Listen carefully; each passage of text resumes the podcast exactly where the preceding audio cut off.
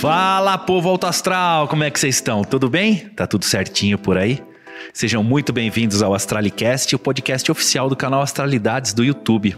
Se você não segue a gente ainda, corre lá. No Insta é astralidades.oficial e no YouTube digita na busca Astralidades que você encontra o canal e os 70 vídeos que a gente tem aí para você maratonar. Aqui no, no, nessa mídia de podcast. A gente vai disponibilizar os áudios dos vídeos do YouTube que a gente for upar a partir de hoje e podcasts exclusivos também, tá? Sobre os assuntos ligados à espiritualidade, terapia holística, magia, estilo de vida, filosofia. A gente vai bater papo, a gente vai falar sobre relato, história. É legal que a gente vai trazer itãs de orixás também. Então, já segue a gente. Aqui no Spotify tem como seguir. Cada vez que a gente manda alguma coisa, o Spotify te fala que a gente mandou.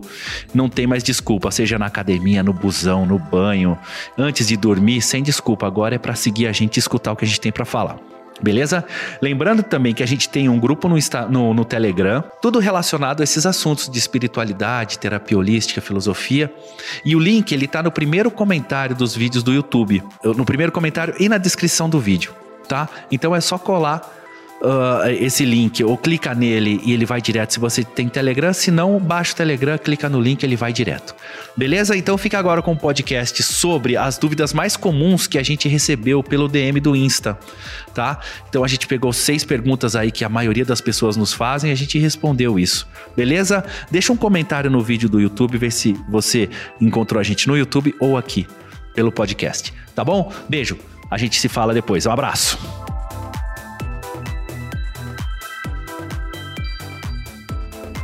Então hoje a gente vai trazer para vocês seis respostas às perguntas mais recorrentes que a gente tem lá no Instagram. Se você ainda não segue a gente, é aqui, ó, astralidades.oficial. Lá você consegue mandar DM, você consegue deixar comentário nas nossas publicações. Se você tiver qualquer dúvida, deixa lá. É muito mais fácil para a gente ver lá no Instagram do que aqui no YouTube.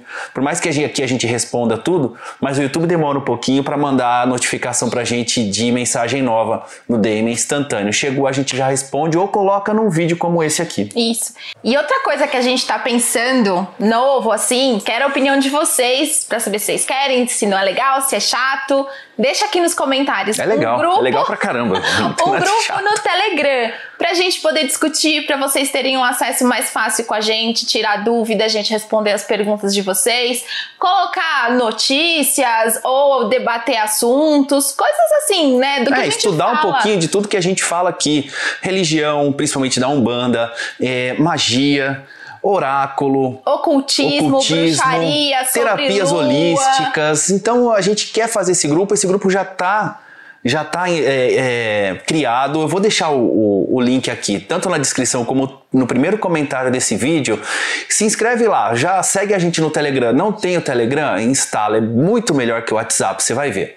é, a maioria dos cursos hoje online que a gente faz ou a gente participa e tal é no Telegram porque ele dá um monte de opção para a gente fazer uma coisa mais pessoal, mais acessível. O WhatsApp fica meio meio impessoal, assim. Então vai lá pro Telegram, eu vou deixar o link aqui, é só entrar, não precisa pedir convite, nada. A gente tá deixando aberto por enquanto, porque a gente agora que criou esse grupo. É, e se acha, né, se conhece alguém que também quer entrar, que quer estudar mais, Além de pedir para se inscrever no canal, ó, tem até uma plaquinha agora aqui brilhando para vocês não esquecerem. Inscreve no canal! Manda o link do grupo também. Isso. Certo? Certo. Então vamos às perguntas. Eu vou deixar a pergunta aqui embaixo uh, escrita e a gente vai comentar ela aí rapidinho pra gente fazer um, um, um, A gente responde depois de quase um ano do último. Então chega de falação, bora pro que interessa. Primeira pergunta. A gente não vai falar quem enviou, nada disso, a gente só vai ler a pergunta e responder. É, até porque é um apanhado das perguntas que mais fizeram. Então a gente faz um resumão das perguntas, tipo assim: ah, posso acender vela para Exu dentro de casa? Tem um monte de gente que pergunta isso. Então a gente não, não, não, direciona a pergunta. Lá no grupo do Telegram a gente pode responder a sua. É. Pessoalmente. Aqui a gente vai fazer um genérico. A gente fala demais. Depois reclama do Theo que fala muito. Primeira pergunta. Uma dúvida. Para a Umbanda, é errado ser LGBT? Gente, põe uma coisa na cabeça. A Umbanda é a religião mais universalista, mais inclusiva e mais. Uh aberta Sim. a qualquer tipo de orientação e raça e pensamento, Credo, alguma tudo. coisa, tudo. você só precisa ter uma coisa na cabeça: a Umbanda é amor, a Umbanda é caridade e a Umbanda é luz. Muita luz. Né? Então, se você vai com essa intenção, se você vai com esse. Seja você LGBT, é, é macho alfa, heterotop, o que for, né? a Umbanda tem o lugar para você. A Umbanda é a religião mais universalista e inclusiva que a gente tem ideia, né? Sim. E eu acho que isso não é problema nenhum. Não tem que ser problema e não tem que ser um questionamento, seja na Umbanda, seja no catolicismo, seja no evangélico. Não tem é uma orientação, é uma opção. Se você segue na luz, na lei, na justiça divina, tá tudo certo, tá tudo lindo. Certo? Certíssimo. Se você é LGBT e tem medo de chegar num, num, centro de umbanda, e eu vou falar do candomblé também, que é a mesma coisa, tá? Se você tem vergonha, medo, não tenha, né? As entidades, e se você, por acaso, sentir qualquer tipo de preconceito ou qualquer tipo de uh, animosidade vindo, tanto de gente encarnada quanto desencarnada, corre. E assim, desencarnado, é... né? Porque um espírito de luz. O espírito de luz nunca não, vai. Nunca, nunca vai falar qualquer coisa negativa, seja a orientação sexual, a opção sexual, o que for, para você. Tá? Um espírito de luz ele entende muito melhor do que a gente, muito mais do que a gente. Seja um Exu, que todo mundo fala que ele é menos evoluído, e ele é muito mais evoluído que todo mundo que está encarnado, e ou um caboclo, ou um orixá, o que for. Se qualquer um deles falou alguma coisa para você que te deixou mal, te deixou incomodado, corre. Não vai mais não nessa é, casa que não, não é, é uma casa. Uma casa de luz. Certo? Então vai sem medo. Segunda pergunta: Posso fazer um altar na minha sala e como posso fazer? Só pai ou mãe de santo pode consagrar a imagem? Então, três em um aí. Eu vou responder uma, depois você responde outra. Primeira, posso fazer o altar na minha sala? Sim, pode. Pode fazer. Você pode fazer o altar aonde você se sentir bem, menos no banheiro, obviamente, na né? Na cozinha, né? Na cozinha também não, mas se a pessoa só tem a cozinha, pode fazer. Agora, banheiro a gente fala para não fazer, tá? Mas sala, sala, Perfeito. quarto, escritório, qualquer lugar que você se sinta bem, você pode colocar o, o seu altar. Sim. É, é, ponha na cabeça que você vai devotar uma, uma, um, um, pouco do seu tempo nesse altar diariamente ou regularmente. É, ou semanalmente. É, então coloque num lugar isso. onde fique fácil para você fazer essa devoção, acender uma vela, essas coisas, que não seja perigoso e coloque lá, não Sim. tem problema. Segunda, como posso fazer? Aí é do jeito que você, que a sua intuição mandar. Tem altar que só tem imagem, tem altar que só tem velas, tem altar que só tem pedras, tem altar que só tem fitas Fita. com a cor de cada, de é, cada trono, orixá, né, da umbanda, de cada orixá, de cada entidade. Então é o jeito que você conseguir, é. o jeito que você achar que fica ou mais fácil ou mais bonito, ou se você não pode colocar uma imagem na sua casa, né, porque tem outras pessoas que moram e não não seguem a mesma religião que a sua, pode colocar com cristal, é. pode colocar com só a vela da cor do Um do quadro, orixá. uma imagem, alguma coisa que te remeta a essa energia que você está prestando a sua, a, a sua fé, que você está professando a sua fé, não tem problema. Como fazer? Não tem uma regra. A regra é ter fé naquilo e gostar do que você está fazendo. Isso. E a pergunta que está embutida também: só pai ou mãe de santo pode consagrar a imagem? Não. Você pode consagrar a sua imagem. Se vocês querem que a gente faça um vídeo de como consagrar a imagem, deixa aqui nos comentários aqui, que a gente fala para vocês. Coloca o vídeo da consagração. Isso. Aí a gente monta um vídeo Isso. de como consagrar. Lógico que quando você leva uma imagem para um terreiro, para uma entidade ou um pai de santo cruzar, deixar lá para imantar, é muito mais forte. Sim. Mas se você não tem essa oportunidade, se você não consegue ir no terreiro, não consegue uh, uh, colocar uma imagem para uma entidade uh, cruzar, você consegue fazer na tua casa com alguns rituais que a gente pode colocar aqui, mas é perfeitamente possível você consagrar a imagem para o seu altar. Sim. Isso, para cada trono vai ser diferente a consagração, sim. a cor da vela, as ervas que você vai utilizar. Então, isso é uma ideia legal de vídeo, a gente fazer uma consagração de imagem para cada trono. Deixa Coloca aqui. aí. Deixa aqui. certo? Então, vamos para a terceira pergunta. Está assim. Oi, pessoal. Como posso saber se o terreiro é de confiança e se realmente trabalha com espíritos de luz e não quiumbas? A gente tem um vídeo falando sobre terreiro, o Sérgio vai deixar linkado em algum lugar por aqui depois que você assistir esse, termina esse, deixa o like, curte, comenta tudo, aí você vai lá no outro vídeo. E eu acho que assim, pra gente saber se um terreiro é de confiança, primeiro é você ser respeitado, é você sentir a energia, é você sentir que as entidades ali são respeitadas, né? E você olhar como são feitos os rituais, como que é feita a entrada, a recepção das pessoas, o tratamento com a assistência e com os médiums. E eu acho que afinidade também, né? É, porque assim, existem algumas coisas que a gente fala de um terreiro de Umbanda, aqui, aqui ela perguntou pra gente sobre a Umbanda, né? Então a gente vai falar do que é o nosso, no nosso meio. Se a entidade que está dando, tá dando uh, uh, o atendimento, ou as entidades que estão dando atendimento, Uh, falam palavras de baixo calão, xingam, batem, oferecem bebida para quem não pode, essas coisas. É um terreiro que não dá é, muita confiança. Então você já tem um pé atrás com isso. É. Eu não voltaria mais. É, terreiro Porque que cobra. Começou o terreiro aí. que cobra não, a Umbanda não cobra pelos seus trabalhos. Se faz, se o terreiro faz amarração, se tem um dia específico lá no terreiro que você tem uma consulta com uma entidade para fazer amarração, para fazer a maldade, para fazer alguma coisa, também não é um terreiro de luz, não é uma casa de luz tá? Então tem uma, uma, coisas na cabeça quando você quer descobrir se um terreiro é de confiança. Primeiro, converse com a assistência da casa. Vá no, no, numa gira, vá num atendimento e converse com a assistência, como é que funciona e tudo. Converse com a chefia da casa, converse Sim, com o sacerdote ou com alguém que ele designe para falar para você como é que funcionam os trabalhos. Vá em algumas giras, não vá em uma só e tire as suas conclusões. Vá em quatro, cinco, seis, o que for necessário, porque as linhas diferentes trabalham diferente.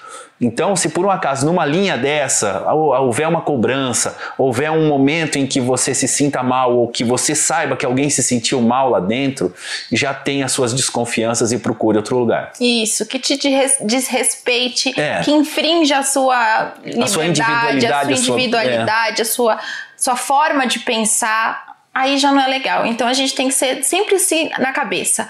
Um bando é amor, Umbanda é caridade, Umbanda não cobra pelos trabalhos e Umbanda não faz maldade alguma. Nunca um terreiro de Umbanda, alguma entidade vai oferecer, fazer mal para alguém, fazer uma amarração, fazer uma magia negra, qualquer tipo. Se o terreiro não faz nada disso, é só você sentir se a sua energia bate. É, e porque tem essa pronto. também. Às vezes o terreiro é muito bom, mas que não bateu com a sua energia. E isso é completamente normal, porque uh, vai depender da evolução que você está indo, da evolução do próprio terreiro e tudo. Então, o, o importante é você ter na cabeça que um bando é amor, um bando é caridade, um bando é luz. É a incorporação dos espíritos para a prática da caridade. E esse é o, o principal da Umbanda.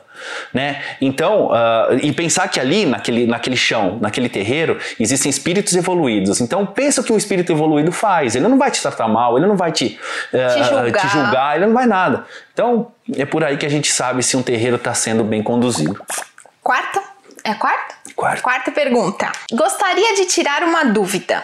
É normal ficar zonzo apenas com duas rodadas na hora da gira? Como se estivesse caindo em um abismo. Me dá tipo um teto preto e não consigo mais me concentrar. E aí? É normal. Lógico que é normal. é normal porque você, quando tá começa a gira, né? Principalmente a Tati passou por isso quando tocava para o Xum, né? Que você tinha muita dor de cabeça, chegava a perder Eu a noção. noção, consciência, era uma dor assim absurda, absurda. E eu acho que também nessas rodadas que ela pergunta, né? Nessas giradas. É por isso que chama gira, viu, gente? É, é. porque roda. O Antigamente roda. se rodava muito para a pessoa começar a entrar em transe e auxiliava o transe com, o, com, com as giradas, é, né? Porque a girada nada mais é que você descarregar se você gira para a esquerda ou você energizar se te giram para a direita o orixá ou a entidade, para quê? Para haver um equilíbrio energético entre o espírito e você, certo? Então, às vezes nessa girada, ai, eu dei duas giradas, fiquei tonta. Às vezes você descarregou tanto, tinha tanta energia acumulada, ou tinha, carregou ou muito, né? energizou né? tanto você, né, que você estava precisando, que deu um oh, peraí, é. sabe? Então é super normal, não precisa ficar é, encucada, preocupada quanto mais você for desenvolvendo sua mediunidade, você for evoluindo, isso vai melhorando, isso né, é, vai, vai, amenizando. vai, amenizando. Às vezes acontece. Sim. Se você está vindo muito carregado ou você está indo precisando de muita energia. Está passando por algum problema, está é, acontecendo alguma coisa a hora séria que, na sua a, vida. A hora que você incorpora um orixá, uma entidade, ela começa a rodar, você fica assim com duas, três rodadas, eu com três rodadas, dependendo da entidade que for, eu já tô no chão. Então eu evito até começar a rodar muito. Se a entidade quer vir, com o desenvolvimento a gente consegue essa, essa, essa liberdade, conversa, essa né? conversa com isso, e eles acabam nem rodando ou fazendo bem devagarinho, que é para não, não cair. E no chão não passa, viu, gente? Pode deixar cair. Calma lá. E agora, quinta pergunta. É quinta? É. Acho que é. Eu gostaria de saber se um médium ou qualquer um que seja pode acender uma vela de uma semana para Exu. A vela, enquanto está acesa, está nos protegendo com sua força energética? Deve. Qualquer pessoa pode acender vela para Exu, seja fora de casa, seja dentro de casa. Essa questão é muito discutida ultimamente, né? Quem é um bandista, ah, é, esquerda, né, que é Exu, Pombagira, Exu Mirim, Pombagira Mirim, só pode ser acendido fora de casa. Não, pode ser acendido dentro é, de casa, Se você não gente. tem a possibilidade de acender fora, pode acender dentro. São, que nem a gente já falou numa outra pergunta, são seres de luz, são seres muito mais evoluídos que a gente, são nossos guardiões, é, eu normalmente eu falo que é a minha linha de frente, sabe? É quem tá ali pra tomar a porrada primeiro.